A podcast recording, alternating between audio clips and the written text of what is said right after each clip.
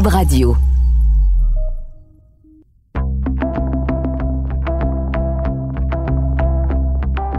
Bonjour, je m'appelle Josilito Michaud.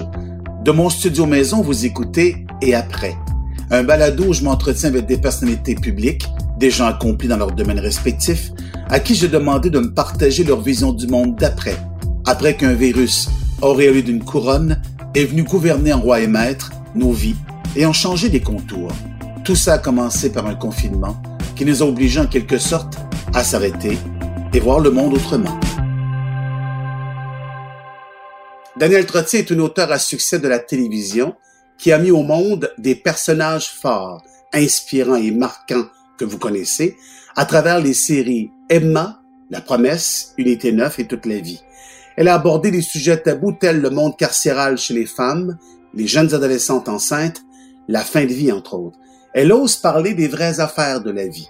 Elle partage son temps entre le Québec et l'Uruguay, où elle était au moment de notre entretien, dans l'impossibilité de revenir ici.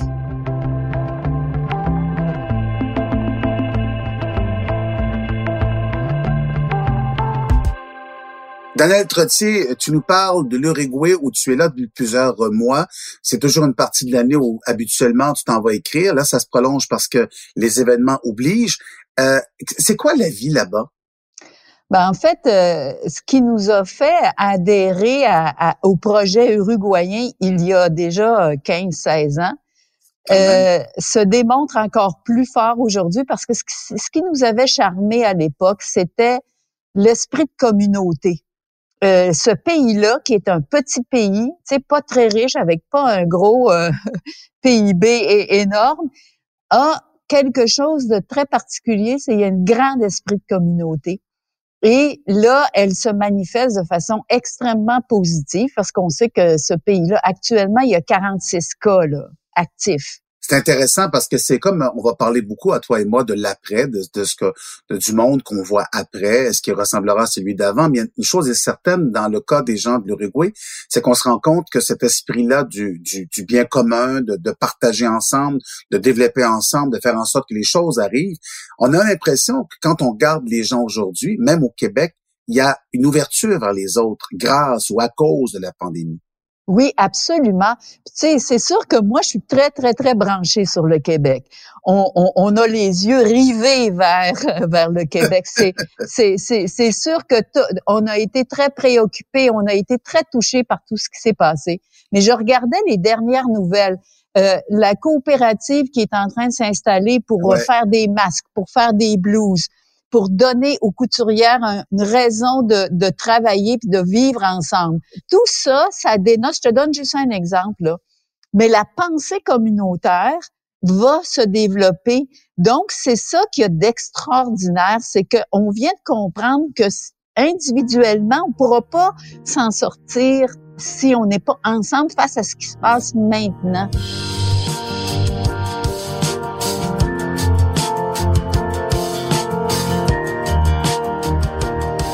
Qui es une auteure à succès, on a le droit de dire ça maintenant après, après Unité 9, après La Promesse qui est à TVA, maintenant toute la vie qui, qui est vraiment en train de charmer tout le Québec puis avec un sujet extrêmement difficile. Euh, Est-ce que ça te fait écrire autrement? Euh, ça me fait écrire avec plus, ça, parce que ça, ça a enlevé des couches de, de protection, hein, ce qui se passe actuellement. Euh, je suis, je suis plus sensible, je suis plus encore à l'écoute. Euh, je suis plus inquiète pour euh, euh, les deux communautés que j'aime, les deux communautés étant évidemment les Québécois que je porte dans mon cœur, les Uruguayens maintenant que je connais bien parce que je viens quand même les visiter chaque année. Ouais, que tu connais mieux? Que je connais mieux, puis que j'ai appris à aimer parce que on est très aimé aussi ici. Hein? On, fait, on, on est vraiment intégré à la communauté de Trinidad, c'est le petit village qui où j'habite pas très loin. Mais donc, je suis plus inquiète pour les miens, hein, ma famille proche, mes amis, mais je suis plus inquiète aussi pour l'ensemble des communautés que j'aime. Donc, cette inquiétude-là, prend toutes sortes de formes. Un, elle donne de l'intensité à l'écriture.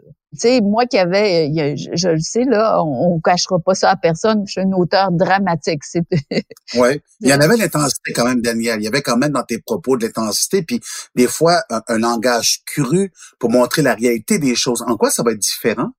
Ben ça va l'être encore plus euh, parce que c'est comme si euh, c'est comme si c'était plus important qu'on prenne conscience des choses. C'est moi là, comme être humain, j'évolue aussi là-dedans et je prends encore plus conscience de l'importance de la vie, de l'importance de se soutenir, de l'importance d'être sensible à ce que l'autre vit. Et donc ça, moi, je prends juste deux, trois couches de plus avec ce qui se passe, tu comprends? C'est que je vais, j'ai pas changé de direction, hein, faut bien s'entendre. Mais je suis juste allée un peu plus loin euh, dans, cette direction-là pour me compromettre avec ce qui se passe dans le monde, pour être plus proche de ça, de mieux comprendre toutes les facettes de ce qui attend les gens. Puis là, ben mon sujet, c'est c'est les jeunes filles enceintes. C'est que ma deuxième saison, je le sais là, euh, c'est la première saison était plutôt douce par rapport à la deuxième. Si Et mon Dieu. Mon Dieu, moi qui ai tout vu. Euh, euh Daniel, c'est intéressant euh, ce que tu me parles quand tu parles de l'écriture. Euh, je lisais hier Guillaume Mousseau qui disait l'écrivain français que j'aime beaucoup, que j'aime beaucoup, j'ai beaucoup lu, oui moi, j'aime aussi énormément et je parlais aussi à Kim Thuy qui fait partie de notre série dans laquelle toi aussi tu, te retrouves. Il disait qu'ils étaient incapables d'écrire un seul mot pendant cette période-là. Nicole Bordeaux, la même chose, Nicole Bordelot, en se disant que cette période-là les avait un peu comme tétanisés. Est-ce que toi, au contraire, ça te dit, faut que je mette des mots pour être, capable d'exprimer mes mots MAUX? OK, mais euh, euh, pour moi, l'écriture, là, c'est vraiment quelque chose où je me sens chez nous. C'est comme un, c'est comme un troisième pays, si tu veux. Quand je rentre dans mon bureau pour écrire, là, c'est, y a, je sais pas qu'est-ce qui se passe, mais je peux te dire que peu importe ce qui se passe dans ma vie, ça va bien ou ça va mal, ou je, c'est, c'est, ça reste à la porte. Ok, ça, ah, ce n'est pas invité dans mon, mon, le bureau, l'espace où j'écris. La vie n'est pas la vie qui actuel au présent n'est pas invité.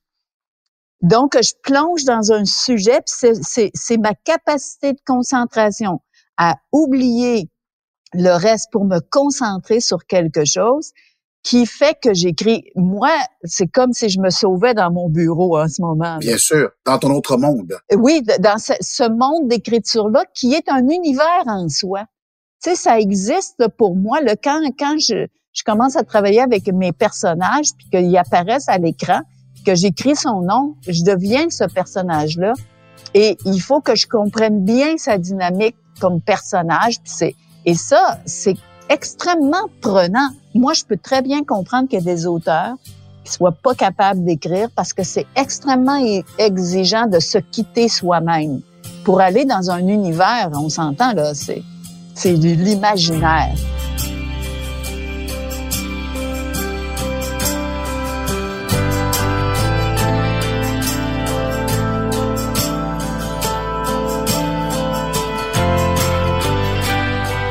Qu'est-ce que ça prend le plus pour écrire, Daniel? Est-ce que, dis-moi si je me trompe, quand je t'entends me parler de l'écriture, c'est comme si tu avais besoin d'abandonner quelque chose totalement et être à l'écoute de ce qui vient. Oui, c'est, c'est, le plus beau mot dans la phrase que tu viens de dire, c'est écoute. Je suis complètement à l'écoute, que ce soit d'un sujet, que ce soit d'un personnage, que ce soit d'une émotion. Je suis complètement, c'est comme si moi j'existais pas, qu'il restait qu'en face de mon ordinateur, que toutes mes connaissances, toute ma sensibilité, toute ma compréhension et ma capacité d'analyse étaient au service de ce qui se passe sur le, dans l'histoire que j'ai en avant de moi. Donc, je suis complètement dédiée à ça. Et ça, là, sais-tu qu'est-ce que ça permet? Ça permet de m'oublier. Ça permet d'oublier ma souffrance, mon inquiétude, et ça, ça me fait du bien parce que me quitter des fois, là... ça donne un repos. Ça me donne un repos de ma vie qui, somme toute, est, relativement simple. Hein. moi, j'ai une vie extrêmement tranquille, extrêmement recluse. Ouais, toi, tu connais le confinement déjà. moi, je connais le confinement, puis je l'ai beaucoup, beaucoup protégé, ce confinement-là, parce que je sais à quel point il m'est salutaire. Parce que, tu sais, quand tu fais parler une cinquantaine de personnages, ça parle dans ta tête, là, tu sais, je, je, mais j'ai Attention, on pourrait penser que t'es schizophrène, fais attention. Non, mais je veux dire, toutes ces voix que, toutes ces voix auxquelles je donne des mots, euh, j'ai besoin d'une pause à un moment donné. Donc, ma vie, là, c'est d'une grande simplicité. Hein? C'est des marches au champ, puis euh, euh, jouer avec les chiens, puis évidemment interagir avec mon conjoint qui a beaucoup de respect pour mes moments de silence en passant, parce que c'est à quel point c'est nécessaire. François, qui est un homme indispensable à, à ce, j'allais dire, à ce recueillement, parce que c'est presque un recueillement au moment où tu écris. Je t'entends parler des adolescents, pardon, des jeunes, je t'entends parler également des prisonnières, parce que c'est des femmes que tu as mis vraiment en avant-plan avec Unité 9. Il y a eu la promesse, où il y avait une promesse de femme aussi euh, faite dans cette série-là magnifique à TVA à l'époque. Est-ce que tu vas écrire pour les personnes plus âgées? Parce que présentement, c'est comme si, euh, je pensais beaucoup à toi quand tu es arrivé, et quand, quand arrivé les premiers événements où on voyait, nous, du côté du Québec, les personnes âgées qu'on avait délaissées, qu'on avait, on a manqué un peu de rigueur parfois. Le gouvernement l'a même reconnu en s'excusant. Est-ce que ça t'a donné envie d'écrire pour les personnes plus âgées? En fait, il y a toujours pour moi, il n'y a pas, il y a pas de clan euh, plus jeune, plus âgé. Tu sais, les, dans mes histoires, il y a toujours eu des personnages de tous les âges. Et c'est ça que je trouve important, c'est, de montrer l'influence, ça peut être positive, ça peut être négative. Puis on va voir dans la saison 2 à quel point l'influence d'une personne plus âgée peut être soit positive ou soit négative. Mais il y aura toujours de ça dans toutes mes histoires. Pour moi, c'est hyper important que cette mixité-là, qu'on ne ghettoise pas euh, les vieux. Peut-être qu'un jour, je me pencherai davantage sur le, troisième ou le quatrième âge, mais en ce moment, je suis très, très préoccupée par les, tu l'as compris, là, par les adolescents à l'âge où les décisions sont extrêmement euh, difficiles à prendre, puis où tu peux subir des influences de toutes parts. Et tu es encore trop jeune pour le faire.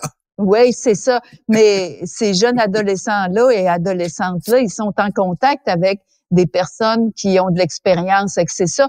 Tu sais, dans le fond, le personnage de Christophe, qui est un adulte, qui a beaucoup d'expérience parce que il a traversé toutes ces difficultés-là. Campé par Roy Dupuis, hein? Oui, c'est ça. Donc, lui, il a fait des mauvais choix à l'adolescence. Hein? C'est clair.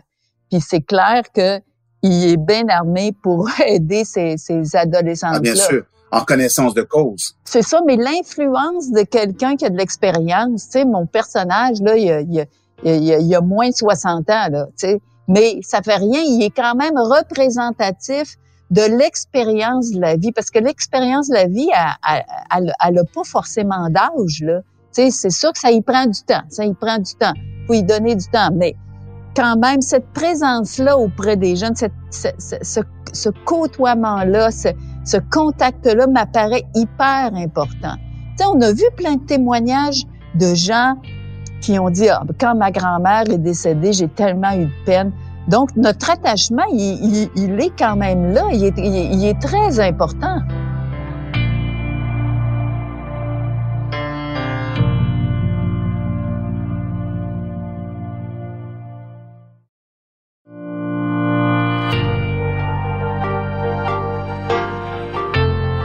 On, se rend compte aussi que ce, ce virus-là, invisible, sournois, aurait lieu d'une couronne. Ce que ça a fait aussi, c'est que ça nous a fait faire des deuils. Ça nous a plongé dans des choses qu'on pensait euh, superflues, qui devenaient essentielles. Le regard, le toucher, euh, d'être près de quelqu'un, ça a emmené beaucoup. Est-ce que toi, tu as eu l'impression, pour l'après, j'entends, est-ce qu'on aura à faire des deuils, tu crois, de notre côté à tout le monde? Ben, en tout cas, certainement le deuil de, de l'innocence. Sais, ah. nous, nous les Canadiens puis les Québécois là, euh, puis je pourrais même insérer les Uruguayens, on pense, tu sais, on pense plus à la deuxième guerre mondiale comme euh, les plus aînés. On, on pense pas que ça, ça soit tout à coup tout est possible. Tout à coup notre espèce de paix d'esprit là que rien de très grave, tu sais, on va peut-être faire un accident avec notre auto, mais on va la faire réparer. Tu comprends? On a du contrôle, mais là on n'a plus. Et c'est ça qu'on a perdu. C'est-à-dire que tout peut arriver. Après ça, là, moi, j'ai acquis la certitude, OK, on n'est pas si en sécurité que ça. Sauf qu'on le savait pas avant. Là, on sait que quelque chose peut nous arriver à tout le monde en même temps et que c'est pas forcément une guerre mondiale. Et c'est égal. Et c'est égal. Et ça va nous couper de ce qu'on a cru qu'on avait, qui nous appartenait. Donc là, on est obligé de céder des choses qu'on a cru qui nous appartenaient. Mais non, ça nous appartient pas. Il y a plein de choses qui nous appartiennent pas. On ne sommes que des locataires de cette vie-là. Oui, absolument. Et sais-tu qu'il faut la vivre à fond.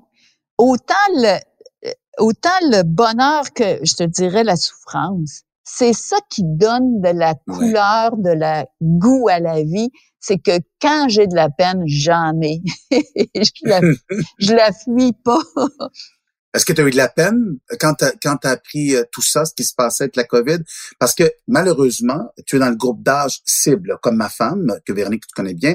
Euh, euh, vous êtes dans le groupe d'âge. Soudainement, vous êtes, même si on se pense jeune, il y a un moment donné, moi, Véronique a la même réaction. Elle s'est dit, oh là, je pense que maintenant, je suis une personne âgée. Il y a un moment donné, il y a eu comme, quand ils mettaient ça par catégorie d'âge, est-ce que tu as eu peur pour toi?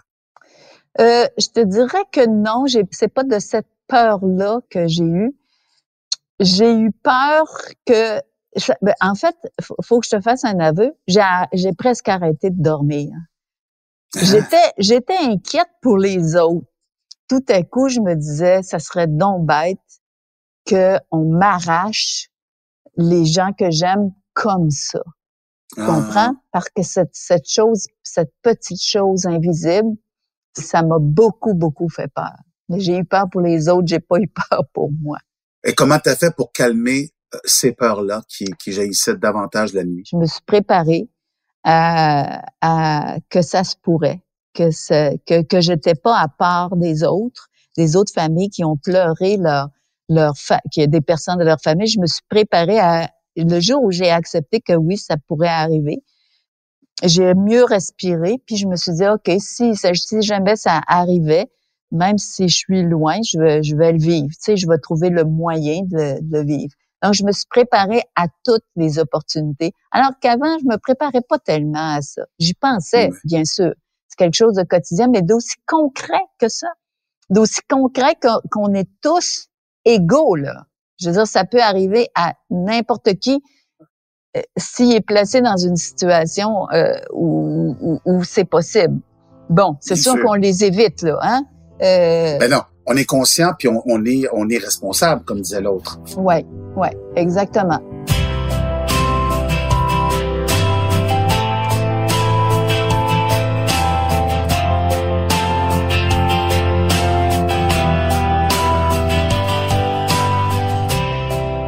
Quelques questions en rafale justement sur l'après. Selon toi, en quelques mots, qu'est-ce qu'on doit apprendre on n'est pas encore totalement sorti, mais qu'est-ce qu'on doit apprendre de cet événement-là dans notre vie? Ah, que, que, que, on peut plus penser juste pour nous-mêmes. Quand tu fais un geste, là, puis je, je reviens là-dessus, je le sais, là, que je, je vais, marteler ça. Quand tu sors de chez vous puis tu t'en vas dans un lieu public, tu peux plus ne penser juste à ton confort. C'est plus possible, ça. Il faut que tu penses que peut-être que il y en a d'autres, je vais protéger les autres. On peut, on faut penser au nous. On peut plus penser au jeu. C'est nous maintenant. On est nous. C'est ça la grande leçon à tirer de cet événement-là. Ah, moi, je trouve que c'est, moi, je trouve que c'est, c'est le nous qui est devenu très important dans ma vie. Moi, quand je sors de chez nous, là, je pense en nous tout le temps. Je me dis, OK, euh, je peux plus oublier ça. Je peux plus, faut, faut que je fasse attention à ça. Tout à coup, me, me, me penser dans quelque chose où il y a beaucoup de gens c'est en même temps, c'est rassurant. Il y a quelque chose de rassurant. Je ne suis pas seule. Non, on se sent moins seul. C'est intéressant que quand tu me parles de la solitude, je parlais avec quelqu'un hier qui me disait, si vous saviez, Monsieur Michaud, pour moi, c'est la première fois que je réalise, moi qui arrêtais pas de, de prôner le célibat, mm-hmm. j'ai réalisé que je prônais dans le fond la solitude et qu'aujourd'hui, face à cet événement-là, je suis seul dans mon appartement, j'ai pas d'amoureux. Pendant longtemps, j'ai dit c'est pas grave de pas avoir d'enfants. J'ai tout misé sur ma carrière et aujourd'hui, je suis seul dans mon appartement. T'as pas l'impression que ça va remettre un peu des priorités aux bonnes places? Ben, je sais pas si on peut appeler ça des priorités. C'est une conscience. Je ne sais pas comment bien la nommer, mais c'est comme une conscience collective. Tu sais, moi, là, j'ai mon beau petit jardin, j'ai ma belle petite maison, j'ai mon beau petit coin à moi, je suis bien, je suis en sécurité sur ce petit mouchoir-là. Sauf que quand j'en sors, là, OK, il y a un monde. il, y a, un monde et ce monde-là est peut-être en danger. Il l'est actuellement. Donc, je peux plus penser juste à mon petit mouchoir. Je, suis obligée de me penser moi-même dans une grande collectivité. Puis si je veux que cette collectivité-là soit prospère, heureuse, en paix, ben c'est ça. Je, peux, je suis obligée d'y penser. Et j'aime cette idée-là. Faut que je te le dise tout de suite. Moi, je trouve que c'est un énorme gain, ça.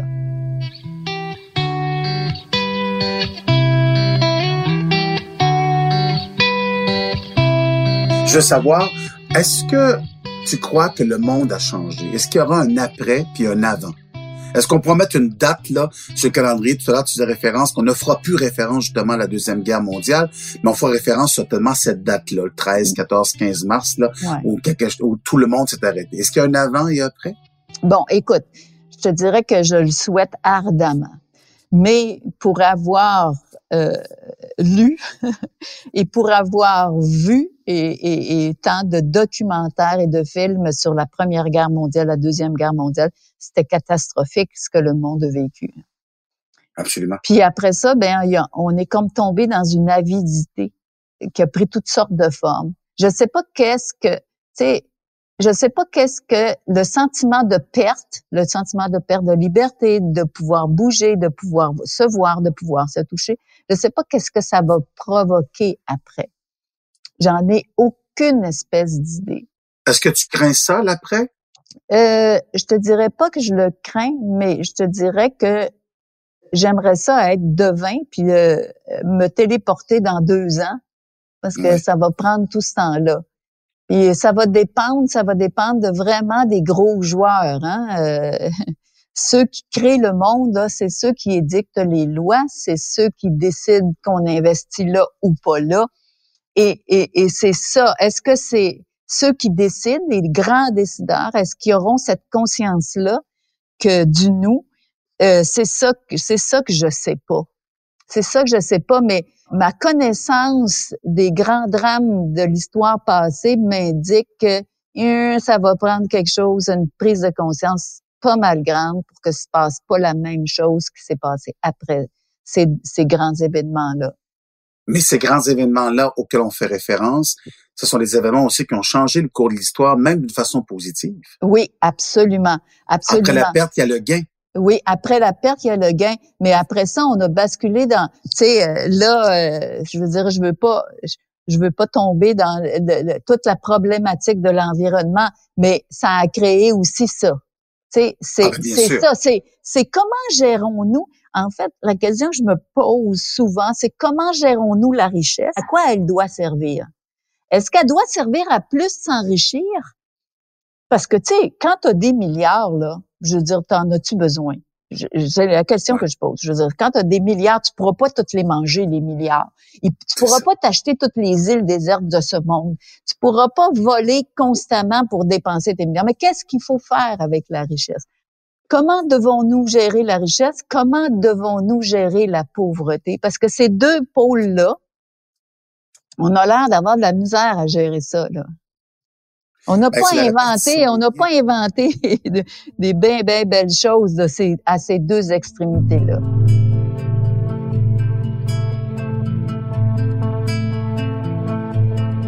C'est incroyable parce que quand on regardait récemment les grandes manifestations planétaires, je parle avant la COVID, l'été dernier d'ailleurs à Montréal, 500 000 personnes dans les rues qui parlaient pour parler justement de l'environnement, la précaution de l'environnement. Mm. Malheureusement, après trois jours, on avait déjà oublié ça. Ouais. Et aujourd'hui, on, on, commence à découvrir que ce virus-là pourrait être intimement lié aux problèmes sur la planète de l'environnement, justement. Ouais. Il y a une conscience parce que tant qu'on pense que c'est abstrait, ah, des, des, de l'eau euh, en abondance, on, on, mais à partir du moment où la moitié de la planète, parce que pendant un certain temps, là, je pense à la fin du mois de mars, la moitié de la planète était confinée. Exactement. Et tu sais que globalement, globalement, quand on regarde le total de la planète, j'oublie là le Québec, j'oublie l'Uruguay, j'oublie les États-Unis. Globalement, il continue de monter. Sais, on se rassure, on se rassure individuellement. Individuellement, ça veut dire les Québécois, les Uruguayens, on se rassure, ah, chez nous, ça va pas mal mieux, ça va bien. Mais globalement, c'est pas arrêté. Donc, non, ça comment, va très, très vite. C'est ça, mais comment les grands décideurs, parce que que tu sois, que moi je sois affecté, que toi tu sois affecté, on peut-tu euh, tu sais, c'est pas moi qui va investir pour euh, le changement de telle production dans tel secteur qui est très polluant. C'est pas moi parce que c'est pas moi le, le joueur. Mais comment cette situation-là va affecter les grands investisseurs? C'est ça que j'ai hâte de voir. Comment ceux qui ont des pouvoirs financiers, qu'est-ce qu'ils vont faire avec mm. la capacité qu'ils ont? Parce qu'ils ont la capacité? Ben, en tout cas, Bill Gates, Bill Gates, il pense aux États-Unis. Il y a plein de gros joueurs à travers le monde qui ont une conscience et qui l'avaient déjà pas mal avant ces événements-là, qui arrêtaient pas de dire est-ce qu'on peut redonner, redistribuer la richesse? Et surtout, aujourd'hui, c'est la course au vaccin actuellement. Partout à travers le monde, on veut voir qui va le trouver. Il y a une espèce de course folle, mais j'espère que cette course folle-là, Daniel, tu me permettras de, te poser cette question-là. J'espère que ça ne nous empêchera pas d'avoir la conscience qu'on a actuellement sur la fragilité de la vie. Ben, écoute, euh, c'est ce que je nous souhaite à tous. C'est qu'on n'oublie jamais, puis que euh, on, se souvienne que on est, on est comme tu le disais tantôt, on n'est pas propriétaire. On, est de passage, puis euh, notre passage, ben là, il est marqué entre autres par ça. Donc, qu'est-ce qu'on va faire? Qu'est-ce qu'on va faire? Qu'est-ce qu'on peut faire? J'ai un petit peu de doute, et, mais je souhaite le meilleur tu as des doutes sur sur la prise de conscience collective du nous sur l'importance de la suite? Oui, j'ai des j'ai des doutes. J'ai des doutes. Je trouve que euh, tu sais souvent on a encore euh, c'est sûr que si l'économie marche pas, regarde, je comprends ça là. Ça peut-tu marcher autrement? C'est ça la question, c'est euh, ne précipitons pas tout ce retour-là, profitons-en là. J'ai été, tu sais, on est obligé de s'arrêter là ce qui est une très courte période, hein, remarque. C'est pas si long que ça. C'est pas si deux long mois, que ça. Ouais, Deux mois, quelques Mais on est une gang de pressés, hein. On est, ah oui, on est des anxieux, on est des impatients, on est pressés deux mois, deux mois et demi, trois mois. C'est pas très long. Pour changer des profondément, hmm, je sais pas. Moi, en tout cas, pour reprendre ton nous, je nous le souhaite. Merci Daniel Trotti. On a hâte que tu reviennes au Québec parce que là, tu vois, tu es vraiment, j'aime pas dire le mot victime parce que la dernière chose que tu veux dans la vie, c'est te traiter de victime, mais tu es certainement euh, tributaire, on va dire le mot tributaire, de ce qui se passe à travers le monde dans ces impossibilités de voler euh, comme nous volions à une certaine époque. Mais est-ce que tu espères, euh, est-ce que tu espères ce retour tout près? ben, en fait, moi, là, ce que j'ai, j'ai développé comme capacité, c'est, c'est mon cœur qui voyage. C'est-à-dire que j'étais un peu, j'étais un peu partout. Je, je, je, suis aussi proche de mes amis, ma famille, mes enfants. Mon cœur est au Québec, même si ma tête est ici, puis que je, je, je, je travaille de là où je suis. Bon, mais écoute, déjà, tu sors d'un extraordinaire voyage et merci beaucoup d'avoir pris le temps. Ça a été un vrai plaisir ce matin d'avoir cette réflexion-là avec toi. Merci beaucoup. Salutations l'Uruguay. Alors, à bientôt. À très bientôt. Au revoir.